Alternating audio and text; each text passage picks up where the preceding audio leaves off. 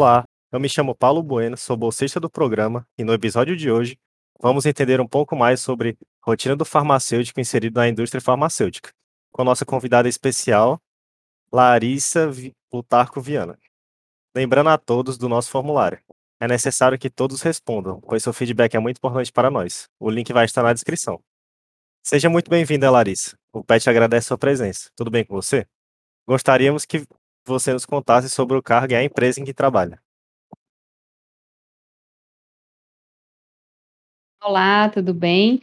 Eh, sou Larissa Plutarco Viana, como o Paulo Paulo falou, né, atualmente eu sou coordenadora de validação, qualificação e área de instrumentação e revisão de qualidade de produtos aqui na Alex Star, unidade nordeste, que fica localizada no Eusébio, né. Então, atualmente eu estou atuando aqui na indústria farmacêutica, eh, já tenho já fazem 14 anos que eu estou aqui na empresa, sendo que os 2 primeiros anos foi como estagiária, ainda já aqui nessa empresa, mas antes não era Alex Star, antes tinha o nome de Isofarma, né. E, assim, a Isofarma ela é uma empresa farmacêutica nacional, né, produtora de soluções parenterais de grande e pequeno volume. Atualmente ela é líder de mercado nas soluções parenterais de pequeno volume, principalmente, e que representa em torno de 40%, assim, do market share nacional. Muito interessante. Você pode falar um pouco pra gente como foi o trajeto que trilhou durante a sua formação nessa área? Claro. Eh, durante a faculdade eu tinha muita dúvida, né, e em relação a que área de atuação eu eu iria atuar, né, a gente fica muito preocupado vendo muitas possibilidades e ramos de atuação, que o que é muito bom, né, gen nós farmacêuticos. E eu que e eu não conseguia me identificar, né, então eu busquei através dos estágios, dos programas de estágio, tanto curriculares como extracurriculares, eu busquei, eh, entrar ne aproveitar as oportunidades e conhecer um pouco, né. Então, assim, eu tive muita sorte, eu sorte e ao mesmo tempo também aproveitei a oportunidade, porque eu me graduei, me formei na Unifor, então na época eu não podia fazer muitas cadeiras, então aproveitei a disponibilidade de tempo, né, pra a estagiar. Então eu consegui estagiar no hospital como voluntária, eu estagiei um pouco em farmácia eh, também na farmácia comercial. Na manipulação, análises clínicas, foi mais como a parte realmente curricular. Estagiei também no conselho de farmácia e lá no conselho eu conheci algumas pessoas que me divulgaram a oportunidade de vir estagiar na indústria. E que aí foi onde eu vi né, e não saí mais.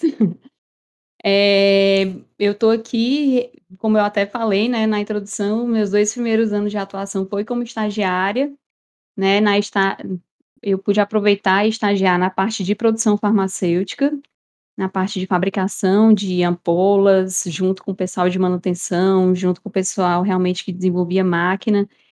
E na época tinha uma grande deficiência de elaboração de procedimentos operacionais, descrição de etapas de processo, identificação de máquina, coisas desde coisas muito simples a coisas mais complexas, né, como realmente a elaboração de procedimentos. E e eu aproveitei essa oportunidade pra me desenvolver, e esse acabou sendo o meu diferencial, né, eu acabei podendo escrever, relatar e conhecer parte dos processos, e me apaixonei desde o primeiro momento, né, quando acho que nos primeiros meses, primeiros dias, quando eu comecei a a ver a rotina, a dinâmica da produção, principalmente, né, as máquinas, tanques, e e tudo o que a gente vê na teoria podendo ser concretizado na prática, foi onde meus olhos brilharam e eu vi que realmente eu tinha me encontrado e que aqui daqui eu não sairia mais, né. Eh, eu não sairia mais seria tecnicamente da área, mas acabou realmente eu ficando aqui até hoje, né, e é uma empresa que acabei me envolvendo bastante, né, então tenho aí tive a oportunidade de começar na produção, como falei, mas tive alguns desafios de assumir uma parte só de sistemas computadorizados, e fui pra parte de validação e qualificação agora, assumi um setor de instrumentação que é um setor muito técnico, sabe. Então eh, tá sendo bem bem interessante, bem interessante e e o aprendizado também tá sendo enorme. Muito bom, Larissa. A gente realmente tem uma eu tô na graduação e a e tem uma uma gama de possibilidades pra gente atuar, e nós sabemos que na indústria farmacêutica, o farmacêutico ele pode atuar em diversos setores. Você poderia falar um pouco pra gente sobre eles, a diferença entre as funções? Certeza, e eu passaria, assim, horas falando, né, de das diversa das diversidades e dos diversos setores e possibilidades. Eh, e assim, o um pouco do antes de falar, né, de cada um dos setores, o mais interessante na indústria é que os diferentes perfis de pessoas, então assim, ah, você gosta mais de bancada, gosta mais de rotina, ah não, gosto mais da parte burocrática, eu gosto mais da parte de inovação, eu gosto mais de tecnologia. Aqui tem pra todos os gostos, né, e aqui tem realmente pra todas as possibilidades, tanto para o perfil mais técnico, quanto também o quanto o burocrático e até também para as pessoas que têm um lado de gestão de humanas, que esse também é super importante, né. Entrando nos setores, a gente tem os controles de qualidade, né, que acredito que sejam muito próximo de vocês da faculdade, então tem controle de qualidade físico-químico, controle de qualidade microbiológico, né, então acho que esse é mais comum, né, então nem vou entrar nos detalhes, vou deixar para os mais específicos pra falar um pouquinho mais. Existe um setor bastante interessante que é o setor de regulatórios. Esse setor de regulatórios, ele é responsável pela parte de normas, registros de produtos, atualização de regulatória, e para um profissional atuar nessa parte, ele tem que estar preparado pra analisar, renovar a documentação da empresa como um todo, os registros de produto a produto, notificações dos produtos junto com a Anvisa. Cada mudança, cada impacto de processo precisa ser avaliado por essa equipe técnica de regulatórios, então, por exemplo, se a gente tem uma linha de produção que tem um tanque com uma capacidade muito pequena, eu quero aumentar a capacidade desse tanque ou no reator, quero mudar a forma de mistura, eu não posso simplesmente mudar e nem modificar. A gente precisa avaliar o impacto regulatório de toda e qualquer mudança, junto com esse setor, né, que vai estar bem ligado com a parte normativa e das RDCs e resoluções específicas do produto, quer seja um produto específico, um produto genérico. E aí em cima disso, a gente toma a decisão e avalia quais impactos necessários da no registro do produto, pra que a gente faça aquela modificação e alteração. E esse setor, regulatórios, eu trouxe logo ele, porque foi um dos mais interessantes e mais distantes da faculdade, né, eu jamais sabia que, eh, a Anvisa e a complexidade desses processos frente a ao órgão regulador principalmente, né, então, eu acho bem interessante, né, pra atuar nesse setor, é necessário realmente gostar muito de normas, de ler, de buscar, de entender o por trás dos requisitos, né, as normas elas dizem o que fazer, ela nunca diz o como fazer. Então, o quando a indústria precisa, eh, fazer essa interface do como fazer e no que tem que fazer, então a gente precisa ter uma estratégia, eh, fazer perguntas através de chats, né, que são é o meio de comunicação que tem com a Anvisa, ou fazer participar de parlatórios, reuniões, então é bem bem bastante interessante. Além desse, tem o setor de desenvolvimento também, né, setor de desenvolvimento, quer seja de novos produtos, desenvolvimento de embalagens, algumas empresas têm esse setor, tá, específico de embalagem, desenvolvimento de metodologias analíticas, que aí como o próprio nome já diz, né, a área que traz a inovação, desde tecnologias de adequações de formulações farmacêuticas, de técnicas, eh, até realmente novos produtos, né. Então é um setor também muito interessante, aí vem já mais um perfil técnico, um perfil de bancada, mas que também não deixa o a parte documental, burocrática de ser ficar pra trás, né. Realmente a indústria farmacêutica no seu na sua totalidade, ela precisa que todos os processos estejam documentados, quer seja uma estratégia, um plano, um planejamento, tudo muito hoje atualmente com a nova RDC, né, a atual, eh, 658, a gente precisa fazer análise de risco pra toda e qualquer mudança, Então, todos os setores, e principalmente os farmacêuticos, todos aqui, pelo menos da que hoje trabalham com a gente, eles estão muito ligados nessa parte burocrática de revisão, elaboração e criação de documentação, né. Então, mesmo que, eh, você tenha uma afinidade para a parte de bancada, a parte documental você não vai conseguir escapar, né. Mas acredito que, assim, a docência ela prepara demais para isso, então aproveitem essas oportunidades.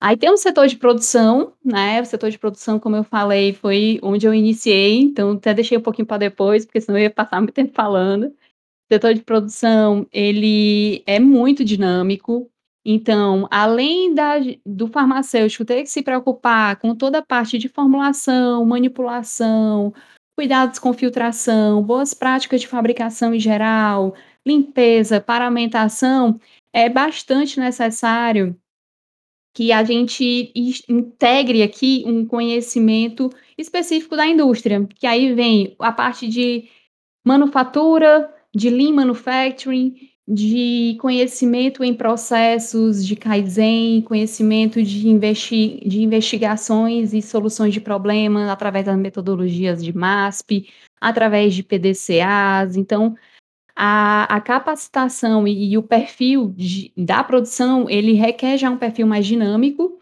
né, que goste de não que não goste de rotina, que vai ter uma interação muito grande com colaboradores, né. Atualmente, a indústria farmacêutica, ela já está bastante automatizada, com muitas tecnologias, mas o humano nunca vai deixar de ter, né, quer seja para operar uma máquina ou quer seja para realmente fazer uma parte do processo mais manual, quer seja um processo de embalagem, um processo final.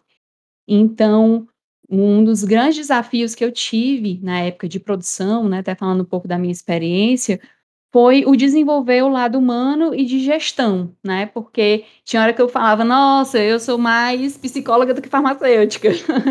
E eu tive que que tive muitos desafios, né, porque eu não tinha noção, então eu também era muito jovem, né, estava aprendendo. Então quando eu fui eu na minha primeira oportunidade que eu comecei como supervisora de produção, eu era até uma das primeiras mulheres que foi supervisora de produção na unidade e até mais jovem, um dia era estagiária, um dia virei chefe, né, entre aspas. Então foi foi bem desafiador, mas foi, assim, absurdamente engrandecedor para minha carreira, né, principalmente com o desenvolvimento pessoal e humano que a gente tem que ter muitas habilidades, né, então aí muitos eh, a gente tem que realmente se desenvolver quanto senso político e conversar e conseguir estimular e motivar as pessoas, então é bem interessante também. Aí vem o setor de garantia da qualidade, né, que é um outro setor também que eu poderia passar horas falando, que é o setor que atualmente eu estou, né, então eu atuo como coordenadora de validação, qualificação e a parte de instrumentação e revisão de qualidade do produto dentro da garantia da qualidade, que tem todas esses essas sub-áreas que eu sou responsável, quanto também tem a parte de boas práticas de fabricação e compliance, e aí vem a parte de controle de mudanças, desvios, qualificação de fornecedores, tem a parte de boas práticas de fabricação, tem a parte que faz o acompanhamento dos dossiês produtivos e e conferência de documentação. Então vem uma parte também tanto técnica, que é essa parte que eu respondo, quanto qualificação, validação, que a gente precisa estar muito antenado frente às às normas técnicas e RDCs e e principalmente normas internacionais e guias internacionais, que existem diversos. Quanto também a gente precisa estar ligado com o que está acontecendo lá no chão de fábrica, né, com a parte das boas práticas. E tudo isso permeado com o documentação, né, fazendo, documentando, avaliando e qualificando e validando parte dos processos. Então quando eu falo de validação, a gente tem validação de processos, validação de limpeza, validação de sistemas computadorizados, validação de transporte, validação de filtração, aí entra em qualificação de equipamentos, utilidades, qualificação de que mais? Infraestrutura, qualificação de projeto. Então, é uma gama de atividades que vem permeadas com o a cereja do bolo, que é a revisão de qualidade do produto, que é uma também um documento bastante interessante que a gente tem tem tem obrigatoriedade de fazer, né, é uma exigência que vem tudo da Anvisa e da RDC, e que é uma visão geral, né, do do produto. Então um produto que a gente produz hoje dentro do nosso portfólio, a gente tem um portfólio hoje de 26 produtos, eh, a gente precisa fazer 26 relatórios avaliando 1 ano daquele produto. Então, o que a gente produziu, o qual foi o fornecedor que que nos forneceu? Ele estava qualificado? Quais foram os desvio que teve naquele produto? Qual foi o as quais foram as mudanças relacionadas naquele produto e aquela linha de de fabricação? Quais foram as reclamações de mercado? Quais foram até esqueci de comentar a reclamação de mercado na na garantia, o saque é bastante importante, a parte farmacovigilância também é muito importante, a parte farmaco. Então, enfim, vocês veem que eu entro num looping e, né, e eu acho que dá pra marcar, assim, um podcast pra falar só de garantia da qualidade, né. Então fique aí à vontade, pessoal do PET, estou disponível também pra falar. E aí vem as outras áreas que não são de tanto da atuação do farmacêutico, mas já vi farmacêuticos atuando, e eu achei importante também acho importante também comentar com vocês, que é a parte de melhoria contínua, que ela é necessária, né, que a melhoria contínua permeia todas as áreas da fábrica. A parte de logística, vejo muitos farmacêuticos envolvido também, principalmente hoje com uma nova RDC, a RDC 430, que ela vem estabelecendo normas de condições de transporte de medicamento e também para distribuidoras. E, acreditem, já vi farmacêutico também atuando na área de manutenção, bo colocando uma visão de boas práticas de fabricação dentro da área de manutenção, que também precisa ter documentado todo o racional de plano de manutenção, frequências, tem que ter um critério e não simplesmente nascer do nada. Então, fazendo um breve resumo, essas são as áreas que e os setores, né, que os e o farmacêutico pode estar atuando, a gente não tem limite, tá gente? Pode podemos atuar e somos capazes, somos capacitados pra atuar em todas as áreas. E nós podemos ver que a indústria ela tem vários campos, né, que precisam de conhecimentos muito específicos. E, em relação a isso, quais são as disciplinas, projetos e os cursos que o aluno pode buscar pra dar mais atenção, caso tenha interesse nessa área? Sim, são são diversas as disciplinas e eu acredito, assim, que a a faculdade, né, ela traz algumas disciplinas ligadas diretamente à indústria farmacêutica como disciplinas de produção, de farmacotécnica, garantia da qualidade, controle de qualidade, né, que são as disciplinas que vocês têm a oportunidade de ver diretamente a parte, normalmente teórica, né, e um pouco da da prática, às vezes mais mani manipulação e la de laboratório. Eh, o que eu vejo muito importante, eh, e vejo hoje que a rede social ela traz muitas oportunidades de cursos, divulgações, então LinkedIn e próprios Instagrams também, tem muitos canais e redes que divulgam cursos, tem muitos gratuitos. Ah, eu também queria aproveitar a oportunidade de divulgar pra vocês que existe um 2 órgãos que eles divulgam e fazem cursos com preços promocionais pra estudantes, que é um deles é o ISP e o outro é o PDA.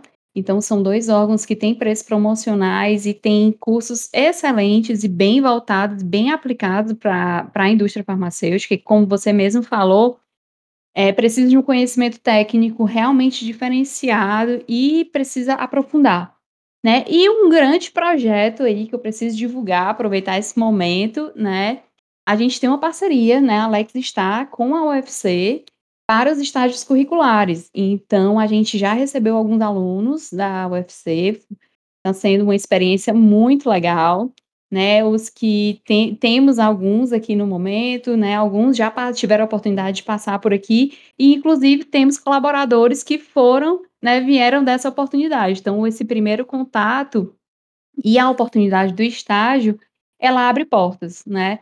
É um diferencial, você acaba já conhecendo, já podendo se integrar, já podendo conhecer as demandas necessidades, e até também poder ter essa experiência e vivência se é realmente o que vocês se vocês se identificam ou não. Então desde já, assim, as portas estão abertas pra recebê-los, né, porque a gente tá vendo que tem um um ganho muito grande, né, tanto da da vontade que vocês têm de aprender, quanto também da necessidade de trabalho que não falta, tá. Real realmente essa experiência durante a graduação é fundamental. Em relação à remuneração, qual seria a faixa salarial mais ou menos os dos profissionais que atuam nessa área? Certo. O salário inicial dos farmacêuticos, eu trouxe vou trazer aqui pra vocês mais ou menos um cenário nacional, né, o que o como a gente vê, né, a infelizmente a graduação hoje ela não tem essa formação direta e a capacitação pra você sair e já poder atuar. Então eu vejo vi como de forma geral que um recém-formado a média salarial é de R$3.990 em média. A faixa salarial do farmacêutico industrial, ele chega de 4.000 a quat a R$5.000, né.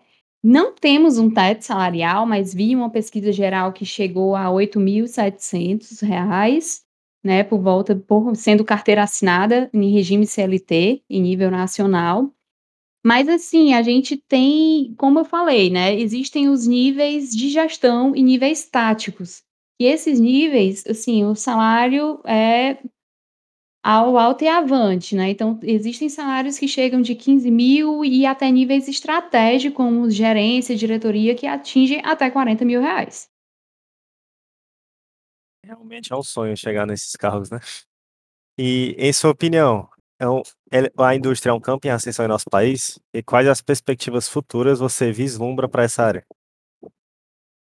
Ascensão, eh, ela realmente é constante, e a valorização e importância do farmacêutico dentro da indústria farmacêutica, ela é absurda. As normas regulatórias e as evoluções e as atualizações que a Anvisa tá trazendo, ela traz um papel fundamental, tanto para o farmacêutico, quanto também pra ascensão no nosso país. Por quê? A Anvisa tá trazendo tá se regulamentando pra e se adequando a normas internacionais. Isso faz com que a gente tenha uma maior visibilidade a nível internacional e faz com que também as indústrias nacionais, elas passem a ter uma melhor adequação e melhor, vamos dizer, harmonização, realmente, com todas as normas, frente à FDA e frente à EMA, a adequa e essa adequação até, né, complementando, a Anvisa tá se adequando ao PIX, né, e as normas do ICH. Então assim, eh, eu vejo que as perspectivas futuras, né, para a área da indústria, elas são gigantescas, né, e medicamento é algo que realmente todos precisam, né, e a gente vê os os investimentos e vê a ascensão.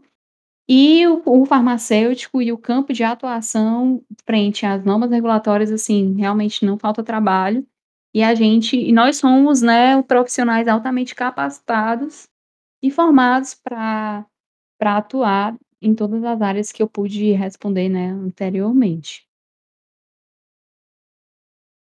Sim. E quais são os principais diferenciais que um aluno ou um profissional que busca essa área precisa ter? Olha, sim, do que o pouco que deu pra falar, né, eh, um diferencial enorme, gente, eu acho que onde quer que você queira atuar, é a vontade de aprender, a disponibilidade, a disposição pra estudar, correr atrás.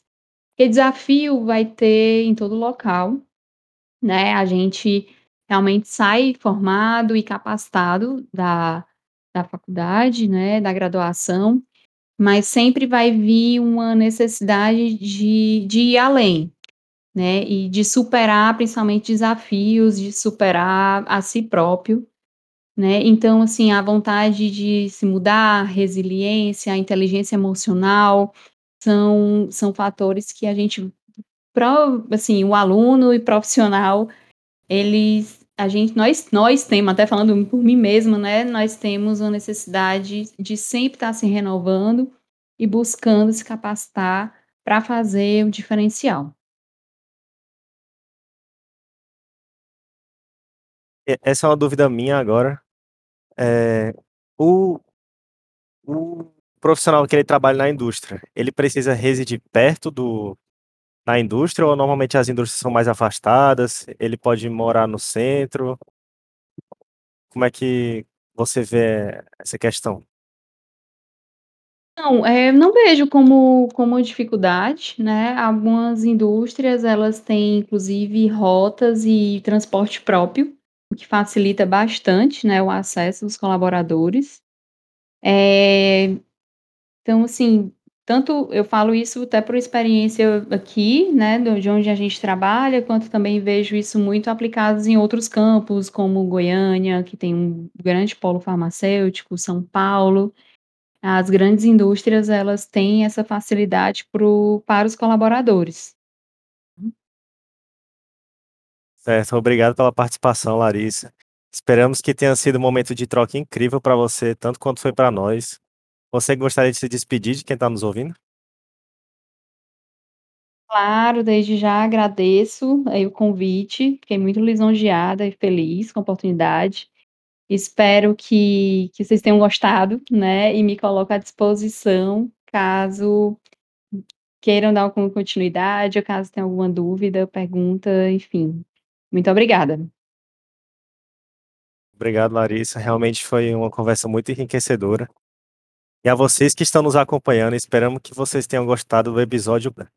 E não esqueça de responder o formulário nos dando seu feedback sobre o episódio de hoje.